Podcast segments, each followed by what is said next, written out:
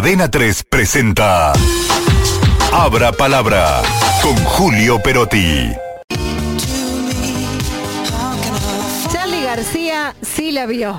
Bueno, recién nos anticipamos un poco hace un ratito. eh, ¿Viste el maestro Charlie en Bancate ese defecto?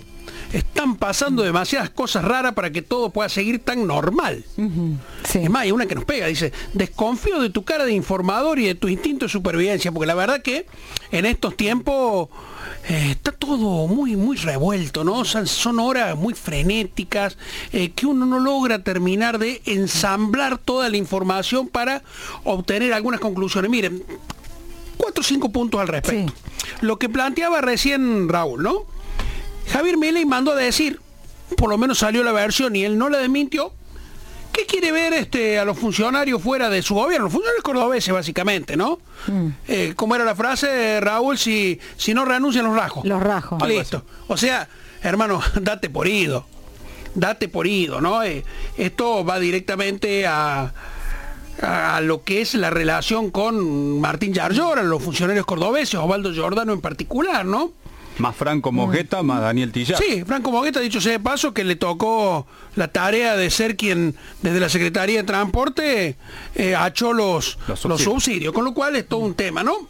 Bueno, el enojo de, de con Martín Yarlora parece que no cede. Es al quien acusa de, de alguna manera de traición, ¿no? entre, otras, entre otras palabras, entre otros conceptos, ¿no? Y en realidad lo mide Milei qué diputados votaron cada inciso y cuál no, porque en realidad la mayoría de diputados cordobeses o tienen entidad propia o están más vinculados a Juan Schiaretti que a Martín Yarlora. Sí. Digo, salvo alguna excepción, salvo Ignacio García Aresca, viejo amigo y compañero de fórmula de Yarlora en general los diputados. Pero además porque los diputados vienen teniendo una recorrida propia que los hace votar de manera individual, conceptual, o sea, digo, no importa. Eh, parece que el hombre va, va contra Córdoba, ¿no? Y parece que está dispuesto a enfrentar al poder político cordobés, ¿no?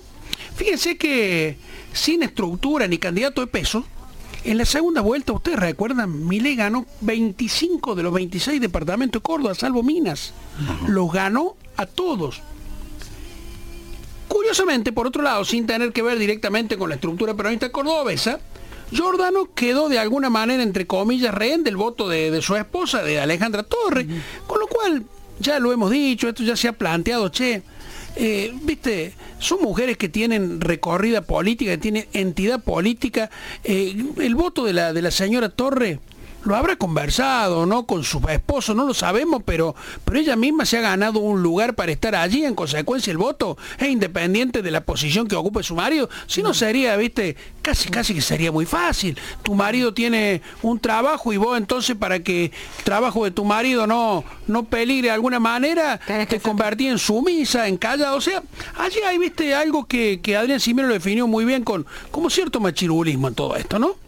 Pero bueno, al final eh, Osvaldo Giordano es el que está en la punta del viento ahí y la verdad que parece estar este eh, con sin ninguna ninguna salida, ¿no? Y mientras tanto el peronismo cordobés, algunos dirigentes más veteranos están viendo a qué está jugando Milei, juega el desgaste de- del poder político, ¿no? Este partido cordobés que ya llora prohija y que y que viene hablando, ¿no? Pero en la base de- del partido cordobés hay mucha simpatía libertaria. Con lo cual, es probable que lo que diga Milei a mucha gente del partido cordobés le esté cayendo bien también. Todo, un tema que habrá que ver cómo, cómo se desenvuelve. Segunda cosa, como para que Jordano lo tenga en cuenta. Los que Milei echa no terminan de irse nunca. ¿Se acuerdan?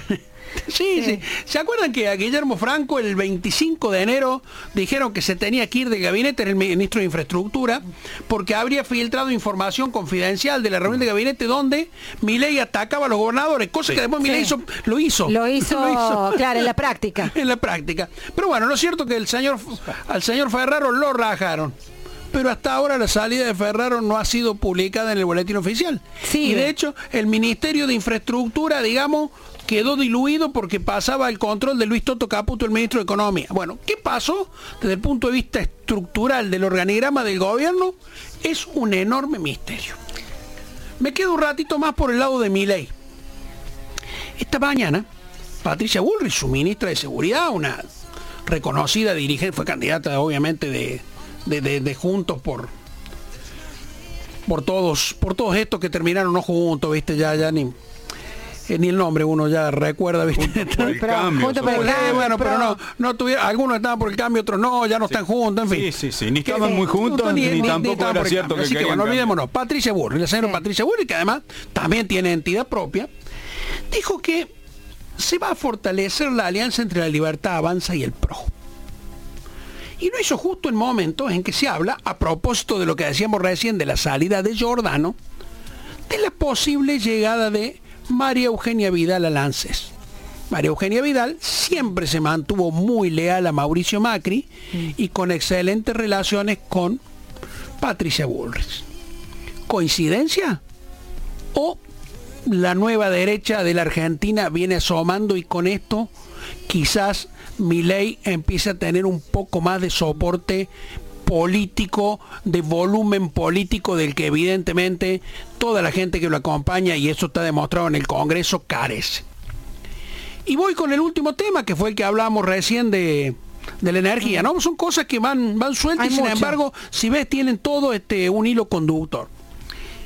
Eh, fue la provincia la que salió a anunciar, o sea, EPEC, a través de los canales oficiales de la provincia, que salió a anunciar que la nación aumentaba el 60%, un aumentazo impresionante que nos va a golpear en, en el uso domiciliario de, de la energía. ¿no? Esto fue curioso, ¿no?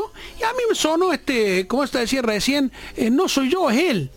Como que en la provincia te va a decir, che, nosotros no- con este aumento no, no, no nos miren porque no tenemos nada que ver.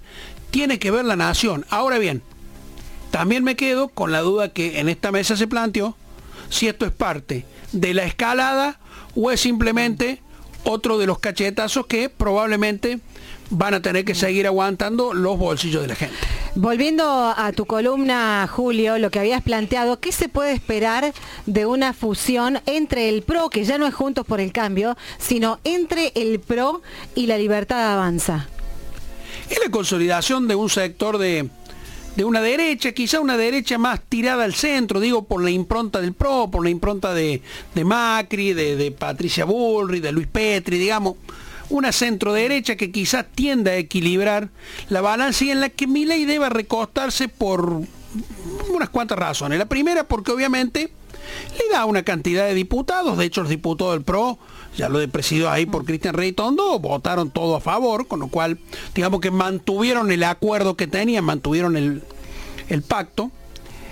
Eh, puede haber lugares en el gabinete que hoy Milei no tiene claro a quién poner. Bueno, el PRO viene de haber gobernado a varios años la ciudad de Buenos Aires con Mauricio Macri, haber gobernado, haber estado en la presidencia de la nación, tiene gente que, que está, que tiene alguna formación y quizás sea la tercera cuestión, la figura de Macri, la figura de Mauricio Macri, un contrapeso a estos desbordes que por allí este puede tener Milei. Yo voy a recordar que en algún momento se habló de que Macri podía ser en una pre- eventual presidencia de Milei. Estamos hablando de, antes, incluso creo que antes de las primarias, una especie, una suerte de mm, mega canciller, mega embajador. Un representante un de Argentina en el representante mundo. Argentina en el mundo. Puede ser una alternativa que ahora se esté barajando. Claramente esto termina de, de romper cualquier posibilidad de que Juntos por el Cambio vuelva a ser juntos. El radicalismo está claro que esa línea no la va a cruzar. Hay hay muchas acusaciones este, respecto del papel que está jugando eh, Martín Lustó, viste lo, lo que le dicen, no, que es, es más pro kirchnerista, en fin. Ahí hay una reconfiguración que se viene. Y la otra reconfiguración que se viene, que se la propongo para charlarla la, la, la semana que viene, es la reconfiguración del peronismo y cuál es el papel que los peronistas cordobeses, con Martín Yarlora, con este partido cordobés, pueden o no llegar a jugar.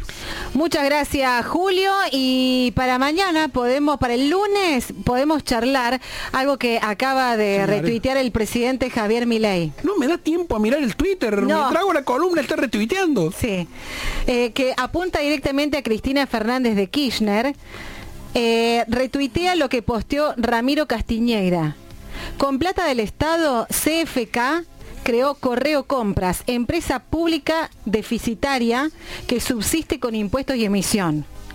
Con la propia CFK, la propia entre comillas, CFK se compró Mercado Libre, empresa privada Bueno. que solo genera ganancias. Se convirtió en accionista, digamos. Claro. Como todo progre, dos puntos, socialista con la tuya, capitalista con la propia. ¿Sabes qué? Me adelanto una cosita. Sí. Creo que Milei tiene que, que- que romper esa idea que en algunos ha quedado de que él está prohijando la impunidad de Cristina. Desde aquellas miradas, ¿te acordás? Este, muy simpáticas en el Congreso, Los unos guiños, los sí, chistecitos para muchos.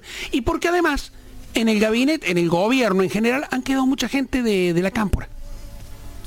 Y gente vinculada a masa, con lo cual algunos dice, che, al final, el cambio, el cambio, cambio, cambio, cambio, no era tan cambio. Con lo cual con esta cosa me parece que está tratando también de, de abrirse y de despegarse. Muy bien. Pero como verás, Charlie tenía razón. Demasiadas cosas raras. Sí, muchas gracias, Julio. 3 presentó Abra Palabra con Julio Perotti.